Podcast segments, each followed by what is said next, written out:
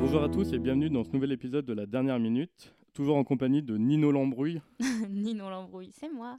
Ça va Nino? Oui, ça va, il fait chaud. Il fait chaud, ouais, il, fait, beaucoup chaud. trop chaud. On a un invité aujourd'hui, c'est Nico. Ça va Nico? Oui, bonjour, ça va, ouais, chaudement. Chaudement, ouais, ouais. Bah, ça va avec le film de- duquel on va parler aujourd'hui. hein. Oui, exact. Bah, Nico, est-ce que tu veux te présenter un peu pour euh, ceux qui ne te connaissent pas et... Et ben bonjour, oui, moi je m'appelle Nico. Alors j'ai eu la chance, ou la malchance de, être de naître dans les années 70, et ce qui fait que mon enfance a été bercée par des films un peu mythiques et un peu novateurs, forcément Star Wars et Mad Max et les aliens et tout ça et tout ça. Et du coup je suis passionné de cinéma et de, de cet imaginaire et, et un peu nostalgique peut-être un peu de tout ça, où il y avait encore pas trop d'effets, enfin des bons effets spéciaux, mais des belles histoires surtout. Comme la, la petite basket dans Star Wars, par exemple. euh. Dans Star Wars 4, il y a une basket pour faire un vaisseau spatial, ouais. Ouais, ouais. Il y a eu des pommes de terre dans le, dans le, bah, le 4 aussi. Je pense que quand ils sont dans les. Dans un champ d'astéroïdes, ils ont mis des pommes Ah de ouais, terre bah, par endroit. Ça m'étonne pas. C'était les vrais effets spéciaux, ça. ouais, le bricolage. Les vrais effets spéciaux. Donc du coup, comme on l'a dit, on est là, on est en plein mois d'août, on enregistre, il fait 38 degrés. Et du coup, on s'est dit que c'était pour vous rafraîchir une très bonne idée de vous parler de Mad Max aujourd'hui. Ouais, parce que c'est super frais comme film, évidemment. Donc Mad Max, euh, tout le monde connaît à peu près. Au Québec, ça s'appelle Bolide Hurlant. Bolide hurlant. Bolide Hurlant, voilà. Il nous régale, les Les Québécois, Québécois, toujours. toujours, des, titres, euh, des titres fous. Du coup, je vais revenir sur euh, bah, le, coup, le décryptage de la dernière minute euh, de l'épisode euh, avec Excel sur Snatch. L'homme qui était allongé au sol, avec le, qui regardait le briquet d'un air affolé, c'était le, le biker euh, que Mel Gibson va sauvagement assassiner, on peut dire. Voilà. Le deuxième homme habillé tout en noir qui lui parle avec un outil à la main, c'est Mel Gibson. C'est Mad Max.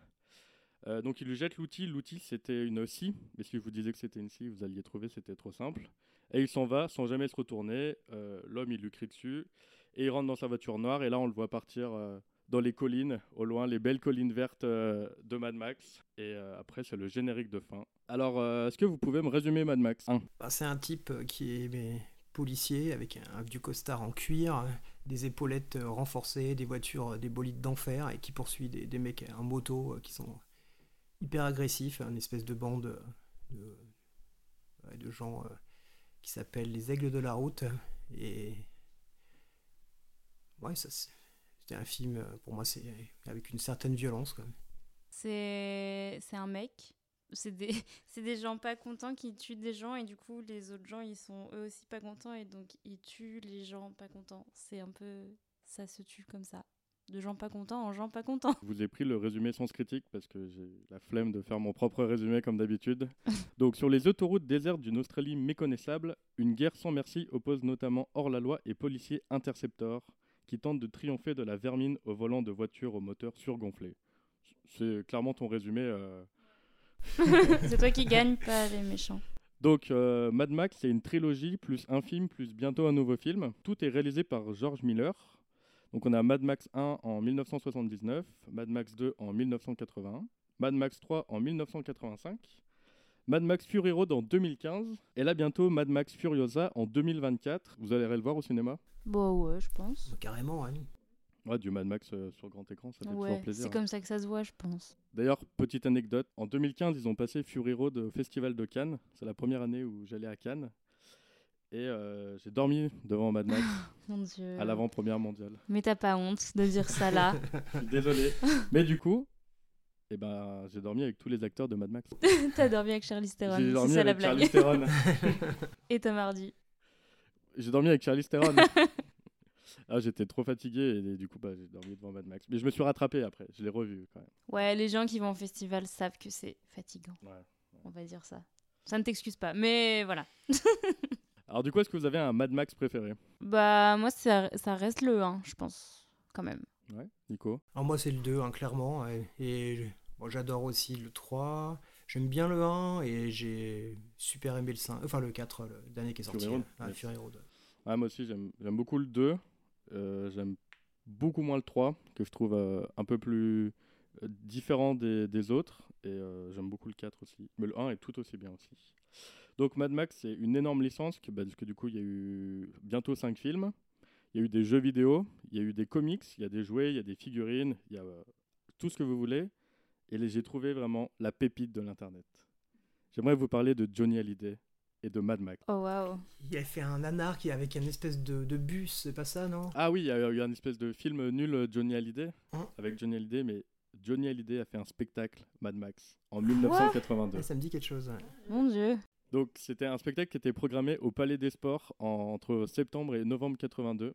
Si Ouais. vous tapez Johnny Hallyday Mad Max sur YouTube, vous avez l'intégralité du spectacle. Mais il fait. Mais attends, je comprends pas. Il fait quoi dans le spectacle? Alors c'est Enfin- pas Mad Max, mais c'est inspiré de Mad Max et du coup euh, lui c'est un peu le c'est le Mad Max et il sauve tout le monde. euh, Et en chantant. C'est une comédie musicale. Ouais.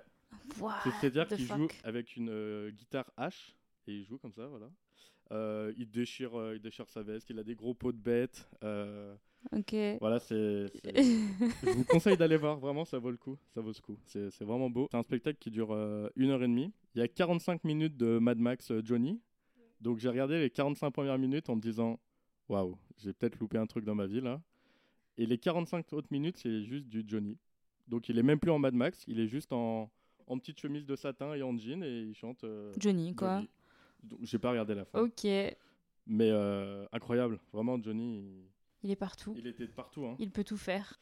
Et pareil, euh, dans le spectacle, euh, il voulait que les gens qui rentrent dans le, le, le palais des sports passent sous une énorme statue de Johnny et que les gens passent entre ses jambes.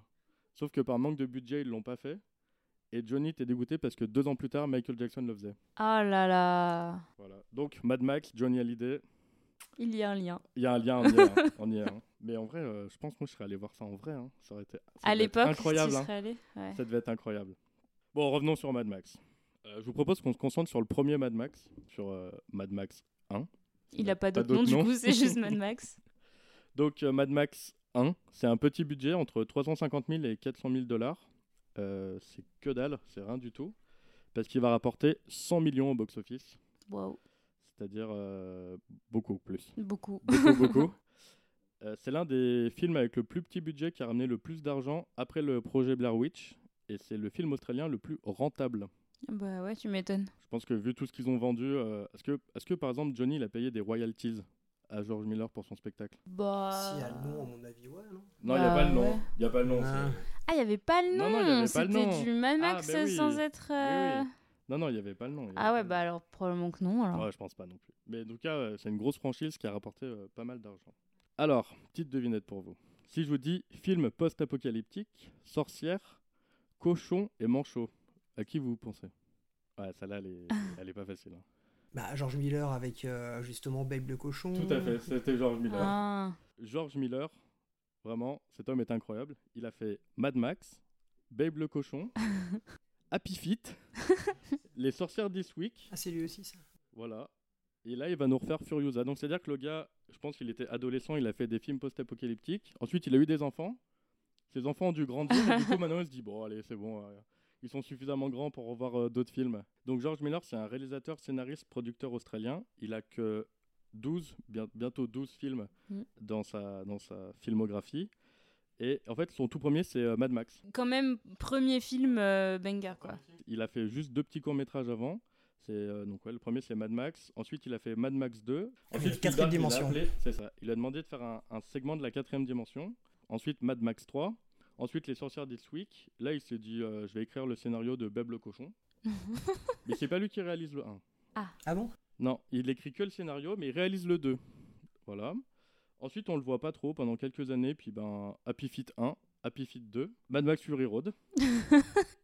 Il n'y a pas un film qui s'appelle Calme Blanc qu'il aurait fait, je pense, dans les années 2000 avec Nicole Kidman et, euh, et Billy Zane, le méchant de Si. Titanic. Aussi, c'est ça. Alors celui-là je l'ai pas noté ce qui m'a moins parlé. Ah bah il était euh, bien, il avait bien marché à l'époque, ouais. Ok. Euh, là, en 2022, il a fait 3000 ans à t'attendre aussi, avec euh, Idris Elba. Swinton et Idris Elba, exactement. Et euh, en 2024, donc euh, l'année prochaine, il nous sort euh, Furiosa. En mai. En mai, en mai. 2024, En mai mais ça sera 2024. décalé puisqu'il y a la grève Eh oui. des auteurs, oh des là là, oui. Donc, Si les euh, monteurs font la grève. Voilà. En tout cas, vous verrez, il y a des très très beaux faux euh, trailers sur Internet Ah oui. qui Oui, donnent oui. pas du tout envie. non. Et vous savez combien il a d'Oscars, euh, George Miller? Pour Mad Max? Non, en Non, tout? En tout. Une dizaine. Alors, 4 il en a un. Et pour quel film? Happy Babe, Feet? Babe le cochon. Pour Happy Feet. Ah ouais il a eu le, il a eu le, le- le meilleur, euh, l'Oscar pour la- le meilleur film d'animation pour Happy Feet. Ah ouais. En vrai, je me dis, c'est triste quand même. Bah quand t'as fait genre euh, quand, quand t'as fait Mad Max que c'est toi et que ouais t'es récompensé pour Happy Feet. Ouais. Mais toi tu partais sur 10 Oscars quand même. T'as eu foi euh, en lui. Ah, moi j'adore la, la manière dont il filme, j'adore son image, j'adore le monde qu'il a inventé. Beb le cochon, je suis méga fan, c'est génial. Alors moi j'ai vu ça une seule fois quand j'étais petite. Je me souviens pas bien. Si, c'est un Pas bien. qui va à la ville et tout. Ouais. ah non, avant d'aller à la ville, il devient le chien de berger. Ah oui. Et son rêve, c'est de devenir chien de berger, mais c'est pas, un- c'est pas un chien, c'est un cochon. Oh, C'est super beau. je me souviens pas bien. Putain, je sais que je l'ai vu mais je me souviens pas bien. C'est vrai que c'est beau. Non, non, mais c'est. Alors, par contre, le 1 a très bien marché, mais apparemment, le 2, ça a été un flop euh, monumental. Babe. Comme, ouais, Moi, je comme, me souviens absolument pas. comme Happy Feet, apparemment. Ah. euh, le 1, ça a marché. Et du coup, il a eu pas mal de problèmes financiers aussi à cause de ça. C'est pour ça qu'il y a des grosses périodes où il a pas fait de film.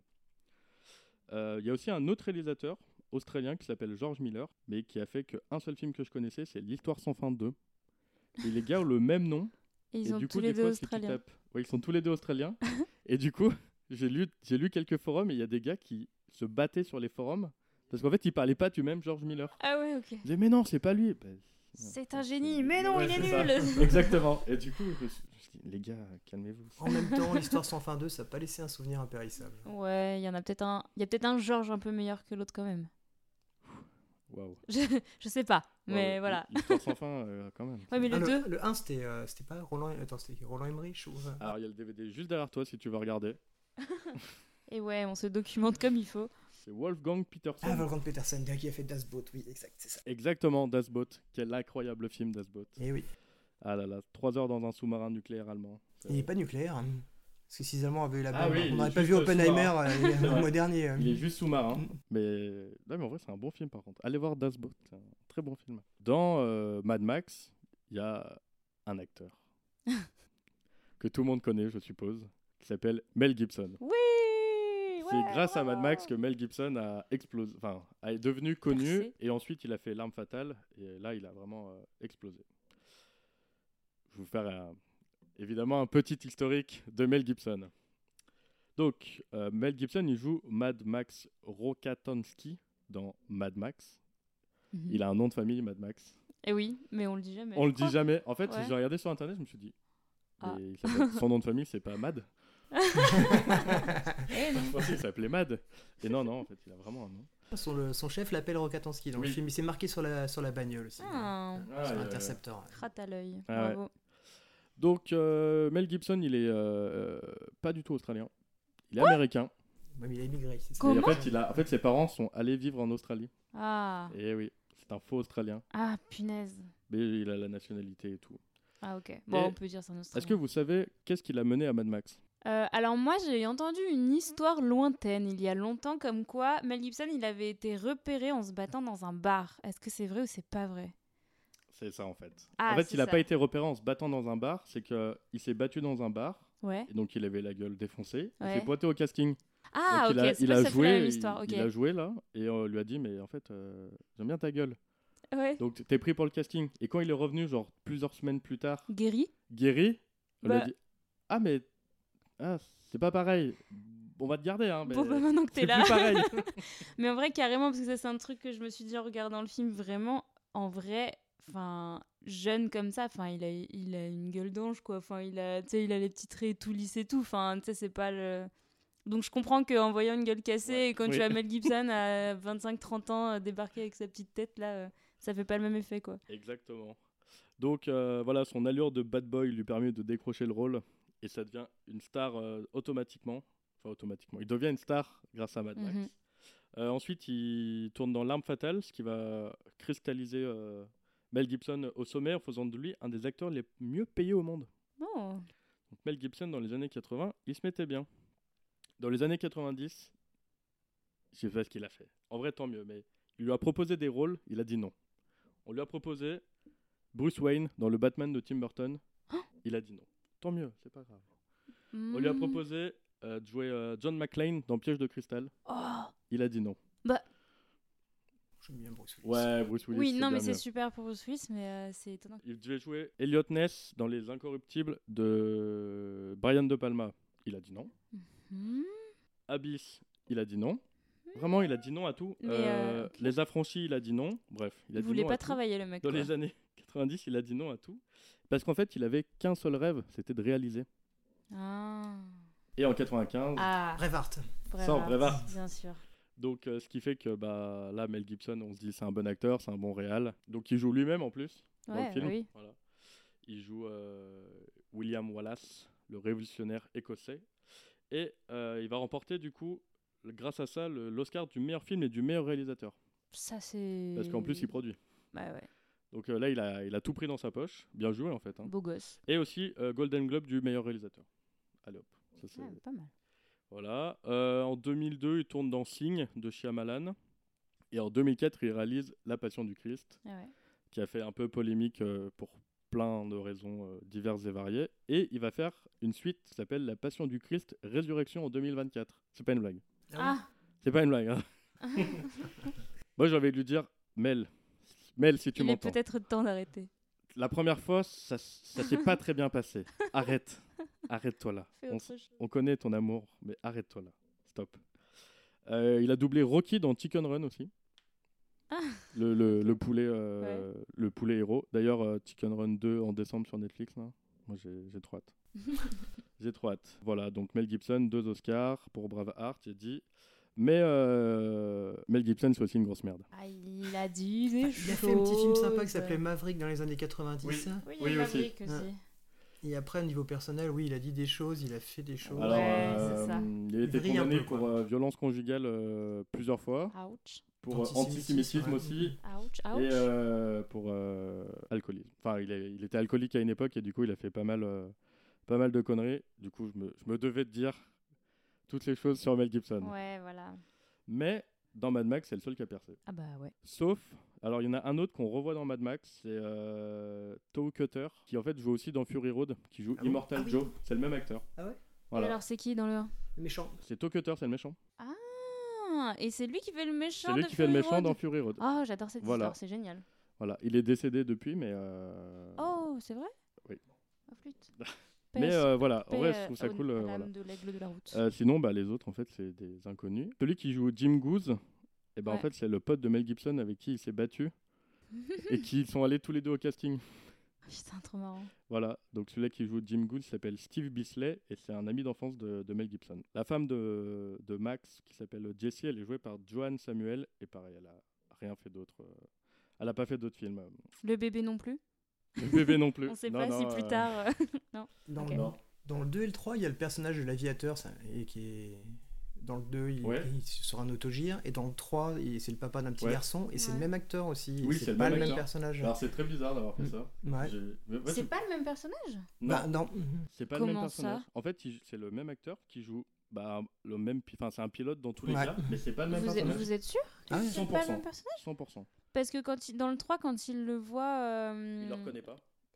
Bah si, il lui dit euh, You Et l'autre il fait Me Mais euh, non, c'est vrai? Bah après, si vous êtes deux à avoir capté que c'est pas le même. Ouais, ouais, c'est- pas le même. Et euh, moi, je l'ai lu, euh, ça a été certifié sur euh, Ok, plusieurs, alors euh, dans ce cas, c'est ouais, sur plusieurs fou. sites et tout, j'ai lu, ouais. ouais. Ok, c'est ouf. Et moi, je trouve ça très bizarre de faire ça d'ailleurs. Ah, c'est Ouais, parce que pour oui. le coup, moi je m'attendais à ce qu'ils soient potes dans le 3, vu que Ouais. dans le Et 2, bah ils oui, sont, moi je me suis dit, ils vont se revoir et tout, et euh, va y avoir une nouvelle. Non, c'est pas le même. C'est peut-être un peu comme George Miller. George Miller, il y a le pilote et le pilote. le pilote et le pilote. C'est possible. c'est très bizarre. Voilà pour un petit peu tous les acteurs, réalisateurs et personnes qui ont travaillé sur le film et Mel Gibson. Du coup, Surtout. je propose qu'on passe à la chronique de Ninon Lambrouille. Alors bon, moi Mad Max, euh, je l'ai vu quand j'étais petite, trop petite peut-être parce qu'il m'a un peu trauma pour être honnête. Et la raison principale à mon avis, c'est parce qu'il installe euh, une sacrée ambiance que j'ai jamais tout à fait retrouvée dans d'autres films. Je sais pas ce que vous en pensez, mais quand même, y a, je trouve c'est vraiment un truc d'ambiance posée qui est hyper euh, particulier dans le 1, j'entends. Et d'ailleurs, je trouve que l'ambiance du 1 est vachement différente des autres. Et puis, euh, en, les revoyant tous là, euh, j'ai essayé de classer Mad Max dans une case et j'ai pas super bien réussi à le faire. Euh, Mad Max, c'est quoi? Est-ce que c'est un revenge movie? Est-ce que c'est encore un film d'exploitation? Est-ce que c'est juste un film ambiance? Est-ce que c'est un road movie? Est-ce que c'est un film d'action? Euh, Je sais pas trop et du coup je suis allée un peu me renseigner sur, euh, sur quelques-uns de ces genres-là, mais euh, rapido. Alors, ce que moi j'appelle le revenge movie, enfin je dis ça parce que j'ai lu cette nomination plusieurs fois dans des médias anglophones, ils utilisent pas mal ce terme-là. Bon, c'est pas hyper dur à deviner, c'est un peu dans le titre. c'est les films où le personnage est victime d'un acte injuste, criminel ou particulièrement violent et où ce dernier va entamer une méga vengeance pour faire payer le ou les auteurs des saloperies qui lui ont été euh, infligées. Grosso modo, c'est ça. Parfois, on les appelle aussi les. Hum, j'ai vu euh, les Vigilant Movies. Vigilant Movie. Oui, j'ai vu ça aussi. Euh, voilà, je sais pas trop comment ça se prononce. Je sais pas si ça se prononce enfin à l'anglais, j'imagine. Et après, la petite traduction française les films d'auto-justice ou d'autodéfense sur la traduction. Mais bon, le principe, c'est toujours le même. C'est le protagoniste qui s'en remet bah, à l'auto-justice, du coup, Souvent, ce type d'histoire prend racine dans un contexte où le système judiciaire fait défaut aux personnages qui n'ont plus d'autre choix que bah, de faire justice eux-mêmes. Et le système judiciaire dans Mad Max, voilà. on, peut, on va avoir l'occasion euh, d'en reparler. Euh, ça peut faire penser aussi aux films d'exploitation. Les films d'exploitation, qu'est-ce que c'est? Euh, En gros, c'est un film pas hyper quali, à petit budget, de série B souvent, fait pour divertir et rapporter de l'argent rapidement. Tarantino, par exemple, c'est un gars un peu fasciné des films d'exploitation, de toute cette veine-là. D'ailleurs, en revoyant Mad Max 1, euh, j'ai vu Death Proof il n'y a pas si longtemps que ça, et ça y fait un peu penser, quoi, avec la bagnole trafiquée, euh, voilà. Donc euh, tout ça, c'est le délire du film d'exploitation, quoi. Je pense que Mad Max, on n'est pas passé loin du film de série B quand même. Et eh ben ouais, ben, j'en parle aussi, mais oui, ah. clairement, de toute façon, on est dans du petit budget, donc euh, euh, alors après, je sais pas s'il a vraiment été fait pour apporter de l'argent rapidement, donc c'est peut-être pas du film d'exploitation pur et dur, mais en tout cas, on a quand même le petit budget, un peu série B, euh, voilà. Et globalement, dans les films d'exploitation, justement, les thèmes qui sont présents, ça va être très lié aux interdits et aux tabous de la société. Donc on va retrouver le sexe, la violence, la drogue, la rébellion. souvent, il y a des images gore et en fait, tout type de trucs faits pour choquer ou dégoûter, globalement, vous voyez le genre. Euh, en tout cas, si jamais ça vous intéresse, je vous invite à aller lire quelques trucs sur ce type de cinéma et son évolution parce que je trouve c'est hyper intéressant sur l'influence que les films d'exploitation ils ont eu euh, bah, dans le cinéma américain beaucoup. Euh, et puis là, on n'a pas le temps d'en parler parce que ma chronique est déjà beaucoup trop longue comme d'habitude. Donc pour revenir à Mad Max, il y en a qui disent aussi que c'est fondé sur le, western un peu. parce que bah, ça se déroule dans une société violente euh, où la criminalité occupe une place importante. On a les décors désertiques évidemment, les motos qui peuvent s'apparenter à des chevaux, des cow-boys, machin. Pour moi, ça. Alors oui, il y a des choses qui correspondent, mais pour moi, ça suffit pas non plus à le classer dans vraiment un western moderne. Pour moi, c'est un peu bancal. Est-ce que ce serait pas le fameux western australien? Ça, on a le western aux États-Unis, le western spaghetti italien, et là, genre nouveau genre, le, western, australien c'est des bagnoles et des motos. Je sais pas. En vrai, en effet, il y a quand même des similitudes. On, on, peut tirer des liens et tout, mais quand même, ça me paraît quand même un peu. Bon, voilà. Euh, et il y a quelqu'un qui m'a dit aussi, quand je lui ai parlé de Mad Max, qui m'a sorti le road movie. Et alors, bon, euh, oui, c'est un film, oui, ils sont sur la route, mais non, je qualifierais pas Mad Max de road movie, en tout cas pas le 1. Voilà, c'est ce que j'allais dire. Je pense que maintenant, quand on dit Mad Max, il y a beaucoup de gens qui pensent à Fury Road. Et Fury Road, c'est juste une traversée du désert euh, en camion. Et oui, du coup, bah, donc là, on est en effet. Ouais. Enfin, il y a quand même un aller-retour dans Fury Road. Hein. Ouais, mais ils sont quand même ils sont en bagnole, quoi, tout le long, presque. Ouais, mais. Moi, j'ai du mal à classer ça dans pur et dur du road movie parce que que ce soit dans le 2 ou dans le 3 aussi, en fait, ils vont quelque part et ils y reviennent et machin. Tu vois, t'as pas vraiment ce truc de d'être sur la route d'un point A à un point B et d'évolution du point A au point B. Du coup, ça me paraît. Bien sûr, il y a des trucs du road movie, mais à proprement parler, moi, j'aurais du mal à le classer euh, vraiment là-dedans. Attends, juste pour être sûr, Cars, c'est un road movie? Non, c'est une blague. Ah, j'étais vraiment très premier degré, je réfléchissais. Alors oui, on a les stations essence. non, Cars, non. Euh, et oui, parce que du coup, ouais, en fait, dans Mad Max, on tourne beaucoup en rond. En fait, on va pas vraiment d'un point A à un point B. C'est beaucoup, euh, voilà, on, voilà, on tourne en rond, on se, course, et même quand Max il part quelque part, ben en fait, euh, il revient toujours. Enfin, ouais. Donc, ouais, pour moi, non c'est pas du road movie. Et si on parle un petit peu du sans transition, vraiment, c'est très mal écrit cette affaire. Euh, donc si on parle un petit peu du contexte maintenant de Mad Max, donc contexte euh, post-apo. Euh, on a fait nos petites recherches avec Valentin et il y a, y a eu des films post-apo avant, bien sûr, mais de si grosse ampleur et traités comme ça, on a, alors on connaît pas tous les films du monde, mais on n'a pas trop trouvé de, de trucs qui traitaient un peu de cette façon, ça a l'air d'être quand même un peu un premier dans son genre, quoi. Je pense à un truc là comme ça. il y a- Ouais. Je suis une légende 1964. Ok. Last Man on Earth. Mhm. Ah oui, c'est le premier Je suis une Ouais, légende. C'est le. Qui a, eu, qui a eu le remake. le après, vrai film. euh, Et après, il y a eu le remake avec, avec euh, Will Smith. Will Smith et son chien. Ok, donc ça, ça devait ressembler déjà peut-être un peu. Mais c'est combien? 64. 64, ok. Donc Mad Max 1, on est en 79. Et c'est. Ouais. Ouais, donc en fait, on est quand même. euh, Donc c'est Si, probablement pas le euh, premier. Le truc de survivance, si on peut euh, la planète des singes aussi. Les mecs qui Ouais. arrivent dans le futur, ils se retrouvent euh, complètement co- comme Ouais, du bétail. Mais c'est euh, pas plus science-fiction que post-apo ouais. Je sais pas. Je sais pas. Parce fait, que la limite est un peu fine aussi entre science-fiction et post-apo. euh, je suis une légende. euh, The Last Man on Earth, ils sont sur science-fiction horreur aussi. Ouais. Donc, Après post-apo, est-ce ouais. que c'est de la science-fiction? Est-ce que c'est un sous-genre de la science-fiction? Ouais, Euh, Mettez-nous dans les commentaires Ouais, si vous. c'est pour difficile vous, à, euh, à définir un peu. Euh, Pour moi, c'est pas un film de post-apocalyptique euh, Mad Max 1. Ouais. Ok. Mais on reviendra On en là-dessus, je pense. reparlera après. Bah moi, je vais quand même partir du postulat qu'on est dans un contexte euh, post-apo dont on ne sait rien dans le 1 d'ailleurs. On comprend juste à un moment donné que les mecs euh, cherchent de l'essence, quoi. Donc voilà, on se doute que bon. On, on a quand même les villes désertiques et tout, donc euh, voilà, on a quand même un peu tout ça qui met la puce à l'oreille, mais en vrai, on sait pas ce qui s'est passé, on sait pas pourquoi la société euh, se, se, se fait la malle, enfin voilà. Et c'est le seul où on sait pas où c'est aussi. Euh, on oui, vrai. sait pas que ça se passe en Australie, parce que dans le 2, il y a un cadavre de kangourou, et à un moment, il dit le nom d'une route. Ouais, Et dans le 3, pareil. et les plaques, je Et crois. les plaques aussi. dans le Ouais, c'est 2. ça. Dans le 2, ouais. Mais oui, dans le 1, apparemment, c'est difficile Ouais. à, à situer, ouais. Et puis, on observe rapidement quand même que dans ce monde-là, les nouveaux euh, policiers, je fais des guillemets avec mes doigts, vous voyez pas, mais euh, bon, on va quand même les appeler comme ça, les nouveaux policiers de cette société, ils ont l'air quasiment, je dis bien quasiment, aussi pourris que les méchants, que les criminels. Quasiment. Comme dans la rue, non? Je savais, mais je savais, tu vas avoir tellement de choses à dire tout le long de ma chronique, ça va être génial. On voit donc euh, ouais, des villes désertées, des vieux bâtiments laissés à l'abandon, euh, des routes euh, voilà, avec euh, l'herbe cramée. euh, et il y a des gars dans des tenues complètement décalées, même pour l'époque, je pense. J'ai pas vécu dans 79, mais euh, à mon avis, les tenues des méchants là euh, devaient être un peu what the fuck quand même, euh, déjà pour l'époque. Peut-être pas en Australie. Hein. on ne sait pas comment ils s'habillaient en Australie en 79. Ouais, on remarque aussi que les voitures, les motos, euh, tout le monde roule et se gare à peu près comme il veut, où il veut. On roule euh, ni au milieu de la route, ni vraiment à droite, ni vraiment à gauche. En fait, on comprend très vite tous les éléments mis bout à bout que dans ce monde-là, visiblement, il y a plus de règles, euh, c'est le bordel et chacun fait comme il veut. C'est un petit peu ça, Mad Max, non? Ah oui, c'est clairement ça. Voilà. Tout le monde fait comme il veut, mais il y a quand même toujours une police. Eh ben oui, dans le, dans le 1. Dans le 1.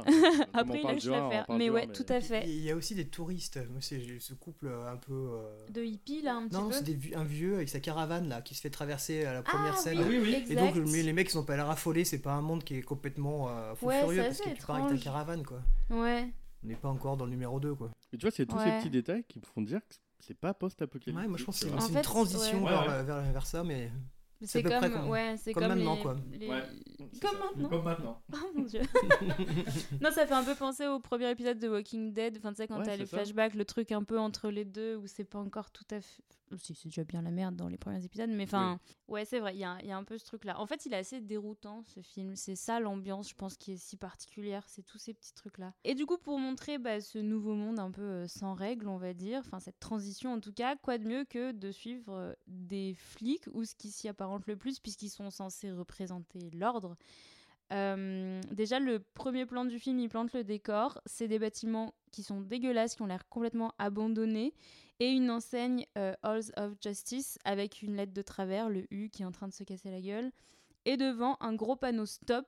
Donc c'est très clair, la justice dans ce monde-là, elle est, elle est éclatée, elle est, elle, est, elle est pétée, et vous n'êtes pas les bienvenus parce que le panneau stop prend une place monumentale dans ce plan.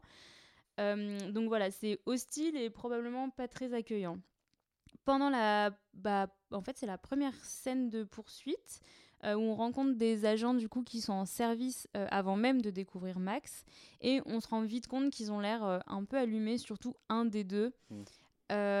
On découvre plus tard le commissariat enfin ce qui s'y apparente la centrale ils appellent ça je crois ben, c'est le bazar, c'est sombre, c'est sale, les cadres au mur ils sont pas droits, il y a des poubelles qui sont déversées, les tiroirs ils sont vidés par terre, euh, et les gars en état d'arrestation, ils sont juste attachés au cou et au poignet avec une grosse chaîne en métal. Voilà, euh, même le garage qui s'occupe des voitures de police, de police pardon. Euh, d'ailleurs, c'est une de mes ambiances préférées du film, quand il passe au garage et que les mecs ils lui présentent le, le gros V8 là. Et- et- ouais, c'est un truc un peu à la James Bond, je trouve. C'est en plus, c'est pas, c'est pas un peu. Ah bah euh, James Bond, la version dark.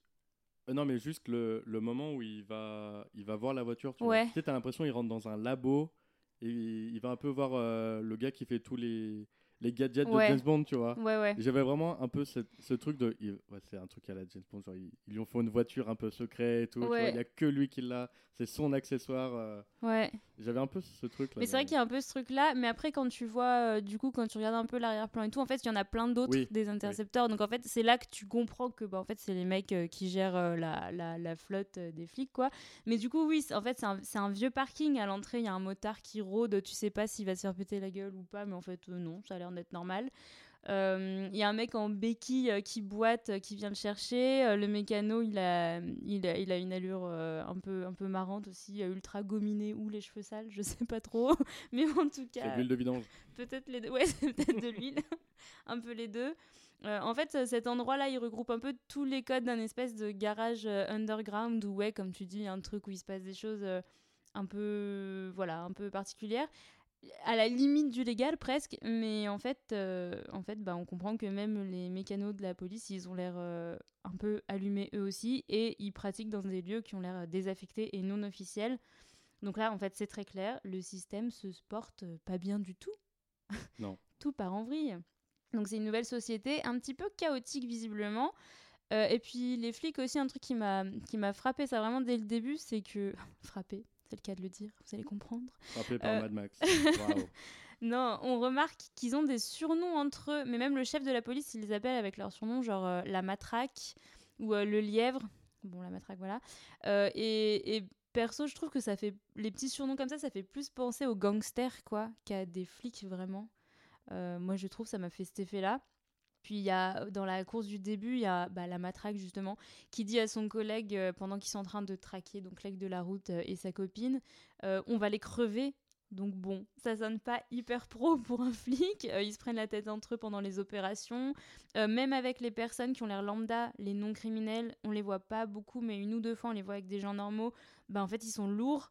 Euh, Goose, euh, il y a une scène où, où il drague, où on voit qu'il drague la meuf qu'il est en train de contrôler, le, le mec qui est probablement son copain à côté. Il Et est méga saoulé, mais tu vois qu'il peut rien dire parce que clairement ils ont un peu tous les droits quoi. En plus, ça commence comme ça. Ça commence par euh, le viseur du flic qui- Ouais, qui, mate euh, un couple. Ouais. euh, Ouais, dans une voiture. Ouais. ouais. dans un champ, je Dans crois. un champ. Ah en train de voilà de batifoler mais ouais ouais qu'ils les matent en se marrant quoi Ouais, et, qui- je crois ils leur font peur avec un bruit et ils Oui, se marrent tire, ouais ils se marrent de les voir se barrer en courant enfin voilà donc c'est ce que je disais ouais ça, ça drague ça fait du voyeurisme euh, et même les civils qui sont sur leur chemin tu parlais de la caravane là euh, bah vous, ils ont plutôt intérêt à dégager Ouais. quoi parce que vraiment euh, ils font pas vraiment de quartier pareil quand ils attrapent euh, les voyous bah ils les traînent au sol jusqu'à la voiture. Enfin voilà.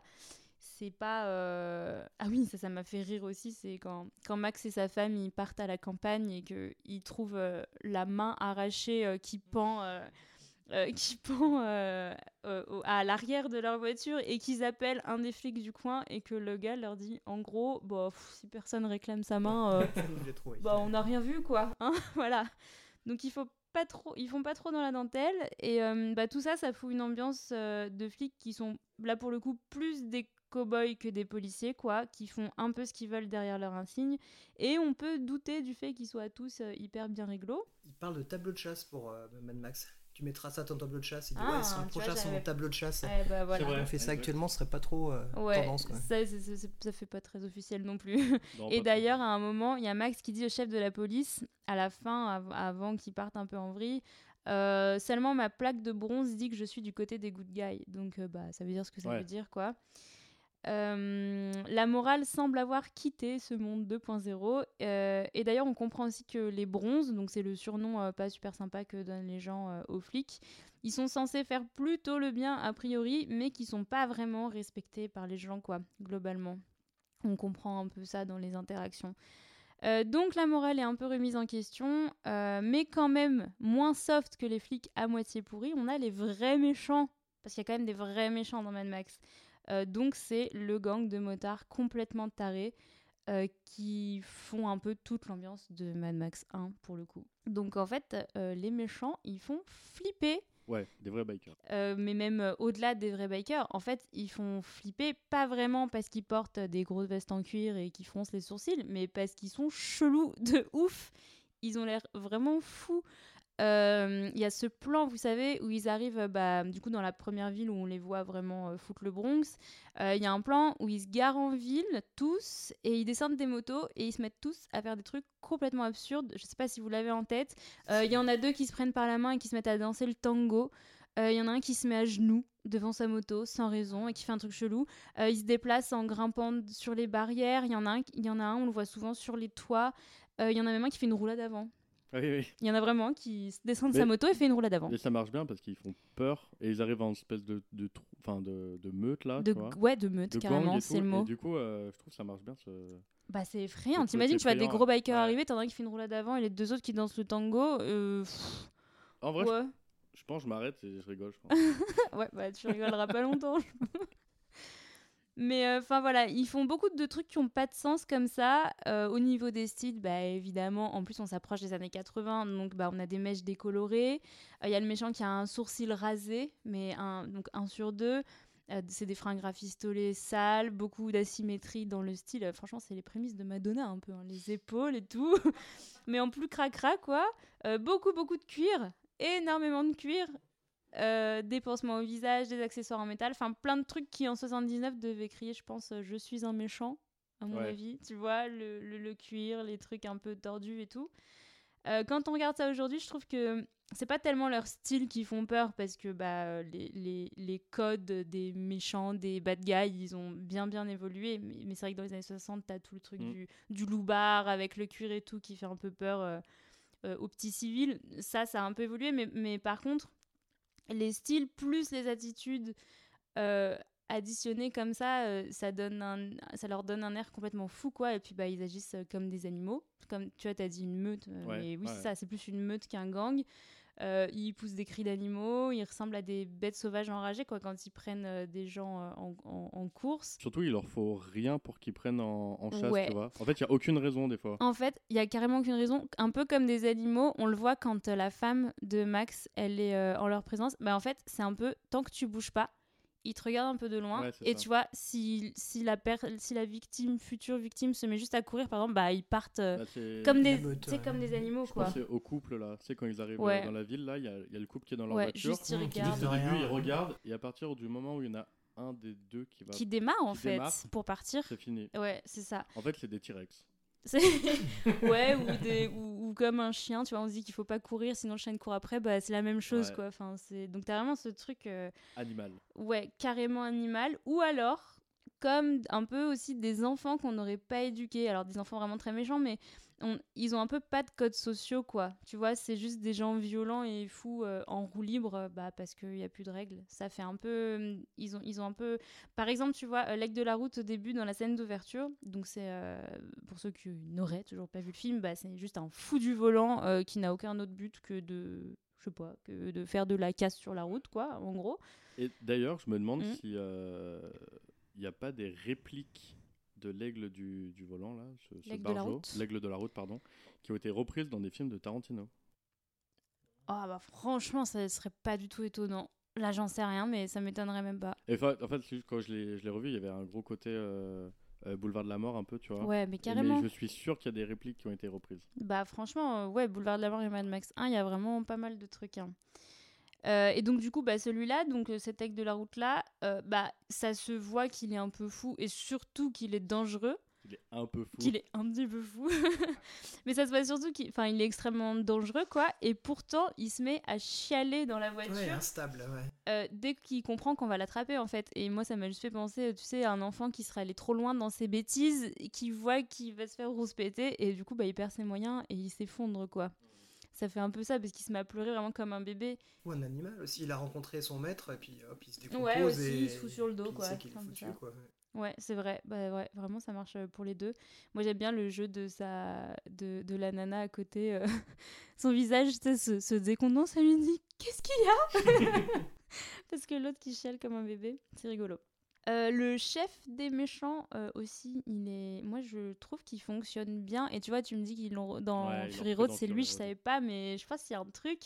Euh, même si on le voit, on voit pas trop son visage dans Fury Road avec maquillé. le make-up et le masque le- et tout. masque. Mais moi, je le trouve assez flippant. Et d'ailleurs, c'est lui qui m'a terrorisé la première fois que je l'ai vu. Je, Ah ouais? je- ah ouais. Vraiment, il m'a terrorisé. Euh, petite anecdote, vraiment. Euh, c'est mon père qui regardait ça parce qu'il aimait bien. On l'avait regardé un soir. Et le soir, quand je suis montée dans ma chambre, quand j'ai monté les escaliers, j'avais l'impression que, genre, on me poursuivait. Tu sais, t'as tout ce truc de course-poursuite là. euh, tu sais, ils, ils traquent vraiment leur proie, quoi, dans Mad Max. Vraiment, une moto démarrée dans ta rue, c'était fini. Quoi. C'était un peu l'ambiance de la soirée, ouais. Et puis moi je trouve que ce méchant, il est d'autant plus... fli- Il a un nom? Est-ce qu'il a un nom? Toe Cutter. Toe Cutter. Il, il coupe des orteils. Ouais, C'est ça ok. Euh, et ben moi je trouve d'autant plus flippant qu'on le voit pas avoir recours à la violence lui-même. Et pourtant on voit bien que personne a envie de le contredire. Et aussi folle soient ses demandes d'ailleurs. Et, euh, et du coup, tout ce qui peut se passer en off comme ça, qu'on voit pas mais qu'on comprend, ça, je trouve que ça lui donne une grosse force au personnage de, tu sais, de Mm. pas le voir faire des trucs dégueulasses, mais en fait tout le monde a peur de lui. Tu te dis, alors c'est aussi euh, facile du coup à mettre en scène, mais n'empêche que je trouve que ça marche euh, assez bien pour lui. Oui, il est charismatique. hein. Ouais. Et puis oui, après t'as aussi le, ouais, le charisme de l'acteur euh, par-dessus Ouais. le personnage quoi. Ouais, il marche bien. Moi, je trouve qu'il marche très bien, ce, ce méchant. Et puis, il a sa réaction euh, complètement décalée encore. euh, euh, vous savez, quand la vieille le vise avec son fusil, là. Et euh, voilà, tu l'as très bien fait, Nico. Euh, il a une réaction un peu absurde. Il se met à hurler. Et dans un très mauvais jeu d'acteur volontairement caricaturé, il dit I hate guns Il a l'air complètement apeuré. Donc, il se fout euh, d'elle euh, monumentalement. Et Il y a un truc à Orange Mécanique un peu. Euh, ouais. un- Attends, c'est sorti en quelle année Orange Mécanique? C'est sorti avant? Ouf, avant, je pense. Ah, pas être loin. Ah, Tu vois, on a- on a- doit pas être Vérifions. loin. hein. Ouais. Je pense qu'on n'est 72, pas euh, loin, Orange mais Mécanique, ouais, ouais. je pense qu'Orange Ouais, Mécanique ouais. c'est un peu avant. Mais ouais, t'as ce truc du méchant, euh, enfin pété de la tête quoi. Ils sont tarés Un peu, ouais. en fait. Euh, et donc ouais, ils agissent de manière euh, folle et peu prévisible du coup. 71. Ouais, 71, 71. Orange Mécanique. Donc ouais, bien avant. Euh, ouais, ils agissent de manière euh, folle et peu prévisible. Euh, le méchant, il parle calmement et de temps en temps, il y a des, des accélérations de rythme quand il en fait sur quelque chose. Et je trouve que tout ça, ça lui donne l'air euh, bah, déjà barjo, mais surtout euh, incontrôlable. Ce truc, euh, vous savez, il est super calme et des fois, pa, pa, pa, pa, il accélère le rythme dans ses phrases et puis il ralentit. Et je trouve t'as un- peu, tu sais pas trop quand ils vont péter quoi. C'est, il y a ce truc un peu incontrôlable euh, comme ça. Et puis, ce qui les rend redoutables aussi quand même pour le spectateur et qui nous fait penser euh, au film d'exploitation à nouveau, c'est qu'ils ont une violence très portée sur le sexe du coup. Euh, bah, il y a des agressions sexuelles euh, qui sont suggérées assez explicitement, même de manière, du coup, je trouve hyper impactante. Je pense euh, au, au gars là dans le couple de, de, de hippies là. Courir dans les champs sans Euh, pantalon. hein. Ouais. Voilà, sans pantalon et surtout, euh, spoiler alert, enfin pas spoiler, mais voilà, euh, trigger warning. euh, ouais, puis il a, enfin, il a du sang sur les fesses, quoi. Enfin, c'est hyper. euh, Ah, J'ai Alors- pas eu le sang sur les fesses. Ah, si, si. Et en fait, euh, c'est vrai qu'on on voit rien du tout de cette agression, mais juste de le voir là comme ça en train de se faire la malle, bah, c'est hyper. euh, Et euh, d'ailleurs, ça me fait Hyper penser, impactant. mais euh, dans le spectacle de notre très cher Johnny National, euh, Peut-être pas dire ça, va- après sa mort, ce serait salaud de dire qu'il est séparé avec les fesses. il y a aussi euh. des scènes, euh, il y a Non. aussi des scènes comme ça. Ah ouais? Voilà. Ah bah ils là, ont vraiment pris le meilleur de Mad Max, quoi. Super. Voilà. Euh, par exemple, à un moment, il y a une femme qui se fait attaquer par des chiens. Et vraiment, jusqu'au dernier moment, c'est elle. Et au moment où le chien la mort, elle, elle tombe et c'est un mannequin qui apparaît, tu vois. Mais voilà. Ouais, ouais, non, mais c'est. Ah ouais? Ok. Voilà. Ah Oui. Oui, non, mais ils ont, il a tout pompé à Mad Max. hein. Il faut vraiment aller voir ça. hein. Allez le voir. Allez le voir. Franchement, je- il y aura le lien quelque part, c'est promis. Euh, donc euh, ouais donc voilà euh, des agressions sexuelles qui sont donc su- suggérées euh, assez explicitement donc comme je disais de femmes oui mais d'hommes aussi Euh, vraiment ils, ils harcèlent tout ce qui bouge Euh, les méchants des fois ils se lèchent le visage entre eux enfin c'est voilà il y a tout un truc euh, assez malsain comme ça qui est installé avec eux et pourtant malgré tout ça selon le chef des méchants ils agissent quand même au nom de la liberté il le dit quand même, il le dit. Et, euh, et les flics, euh, Max et les autres, sont une entrave à leur liberté. Alors c'est un peu, euh, c'est, euh, comment dire, c'est questionnable. Je sais pas si ce mot existe, mais ça soulève des questions philosophiques, bah, du coup, sur la liberté, sur la civilisation, sur les lois et les règles. Le film, il n'explore pas, pas très loin toutes ces questions-là, mais il y a, mais quand même la phrase est posée là et juste quand on regarde un peu comme ça avec du recul, euh, voilà, on se dit que Mad Max, ça pourrait, on pourrait euh, étudier ça en philo, quoi, presque. Ah, ça, ça, Tu vois, cool, les hein. lois et les règles, la- ma liberté s'arrête là où commence celle des autres, je sais pas quoi. Est-ce que du coup, c'est pas plutôt ça qui en fait un film post-apocalyptique? Plutôt que. Ce truc de chaos? Ouais, tu Ouais. vois, ce truc de chaos, bah, en fait, on dit clairement il n'y a pas de règles, pas de loi, plutôt que juste du décor, entre guillemets. Comme ça, c'est la base du western aussi. Hein. Euh, oui. Ouais, c'est vrai. ouais. Ouais. Ouais, mais il y a y Ah. un shérif entre Donc c'est bien le tu vois western. ce que je veux dire Bah là, t'as les, t'as les flics. Ouais, mais les flics. Ils sont un peu, ils sont moyens. Techniquement, le shérif, il est réglo. Il doit l'être, ouais, dans le western, ouais. En Alors, général. J'ai revu Tombstone il y a à peu près il y a deux jours. Je sais pas si vous avez déjà vu, ça parle de- du règlement au Quai Coral, Ouais. le film au Quai Coral. Et là, les gens, pour se venger, ils endossent le- l'insigne du shérif, mais ils butent tout le monde et méchamment, hein, parce qu'ils se Mm. vengent. Et le shérif, il a bon dos. Et en face d'eux, il y a un autre mec qui a aussi une insigne de Rangers. Et Ah la ouais, vérité, elle se situe où Donc c'est pas si clair Ouais. que ça. Mm, hein. mm. Ah ouais, donc il y a, il y a bien, il y a bien un truc euh, western quand même euh, dans Mad Max alors.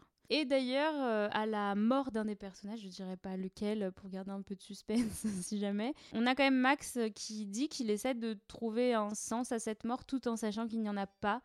Euh, donc dans ce monde-là, il n'y a plus de sens. Euh, Max, au cours du film, évidemment, qui va vriller, puisqu'on est donc dans le film d'auto-justice, donc il va aller faire justice lui-même. Et en fait, à ce moment-là, bah, les, gentils, les gentils, entre guillemets, ag- agissent comme des méchants. Euh, Il y a même un personnage qui dit, un mécano qui dit c'est des fous, tout- le monde est rempli de fous. Euh, voilà, donc euh, c'est un peu les. Enfin voilà, il n'y a plus de gentils, plus de méchants, plus de Est-ce que règles. tu veux dire que les gentils sont devenus mad? Ah Ouais, ah ça-. Mais oui, oh là là, qu'est-ce que ce, qu'est-ce que ce titre est bien choisi, beaucoup mieux que Snatch, euh, embrouille, je sais plus. non tu braques ou tu raques. Tu braques ou tu Mais je pensais pas à ça. C'était, c'est quoi le nom québécois de Mad Max que tu nous as dit tout à l'heure? Euh, Bolide hurlant. Bolide hurlant. Tu vois, Bolide hurlant, on Ouais, peut plus analyser le film si ça s'appelle Bolide hurlant. Euh, alors pour finir, je vais essayer de pas être trop longue, mais euh, si on veut parler un peu de mise en scène maintenant, déjà la première scène, on est direct dans l'action. Euh, je trouve que en trois minutes, mais franchement même pas, on sait à quelle sauce on va être mangé dans le film. quoi. Il n'y a pas de surprise, toutes les bases sont placées dès le début.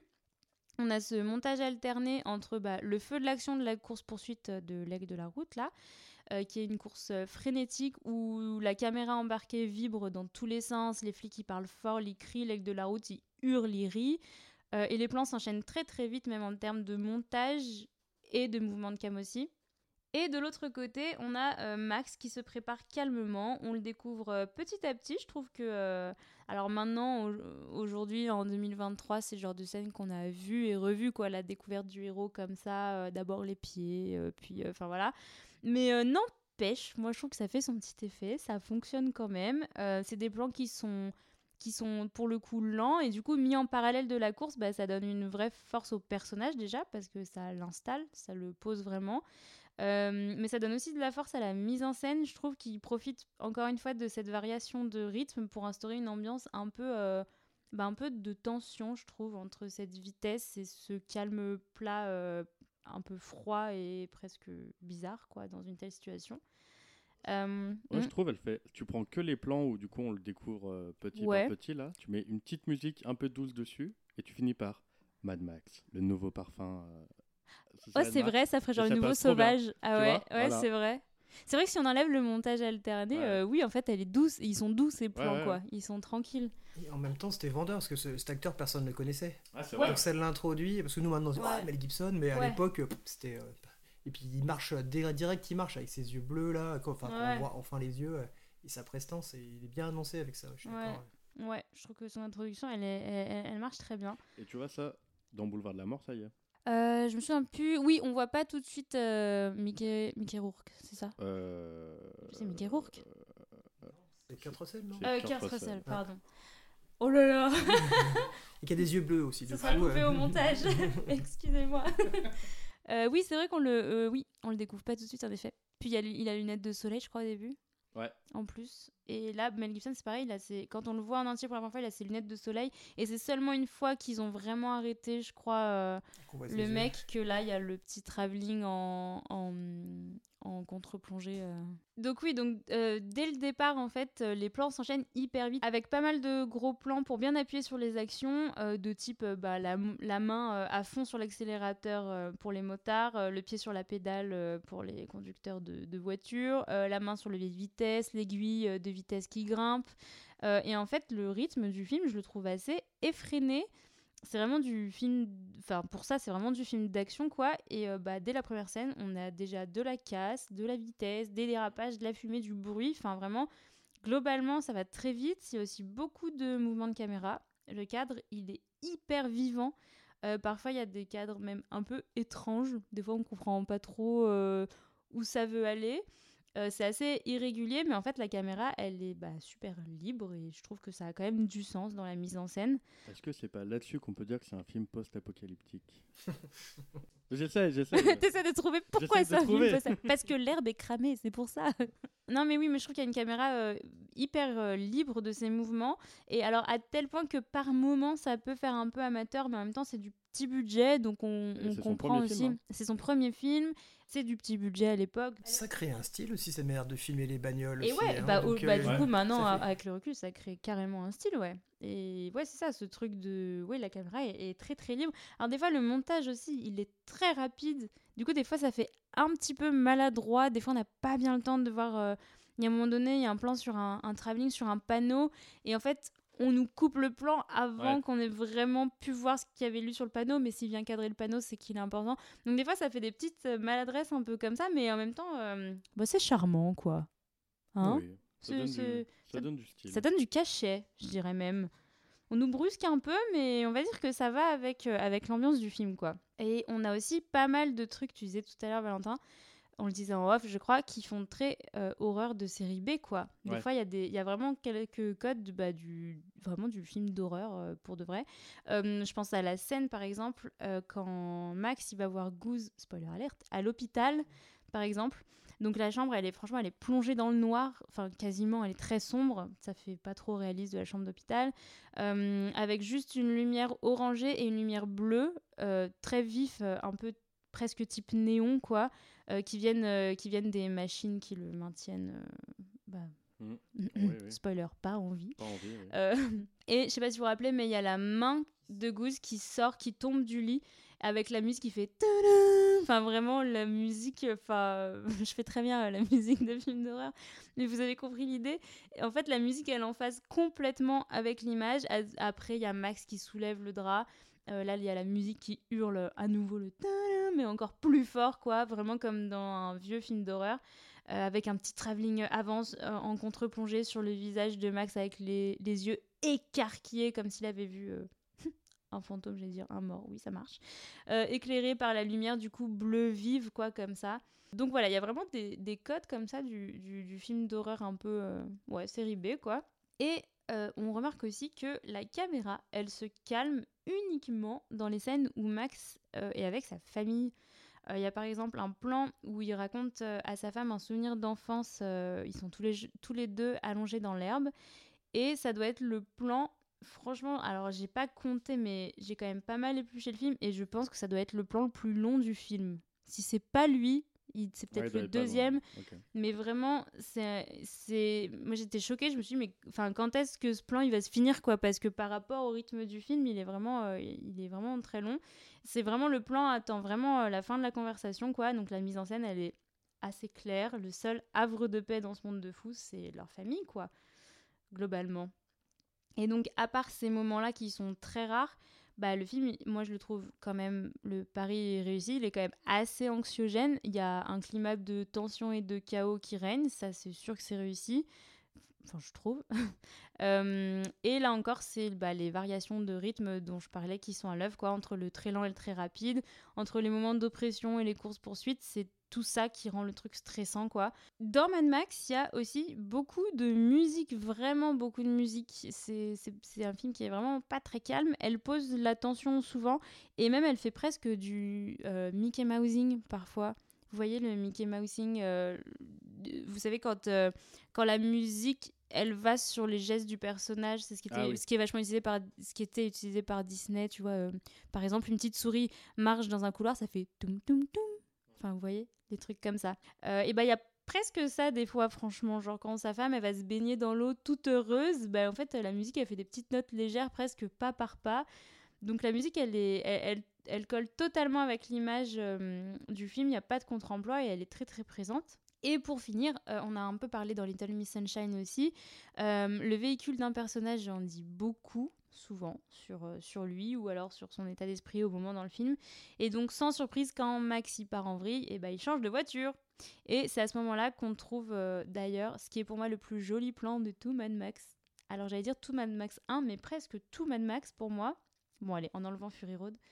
Euh, euh, lorsqu'il va chercher le, bah, gros V8 justement euh, dans le garage de la police. Donc là, il arrête de rouler avec la classique Interceptor, la voiture officielle. Il récupère un monstre de mécanique et ça veut dire clairement, je change de méthode. Et en effet, à partir de là, bah, Max n'a plus de limite pour se venger et survivre. Il le fera dans les règles de l'art ou pas c'est de la revenge, euh, de la vengeance pure et dure, et il s'agit plus du tout de faire respecter euh, l'ordre euh, ou la loi, quoi. Juste pour revenir sur la musique, un petit truc que j'ai oublié de dire. Vous savez, la musique, ça a été fait par Brian May.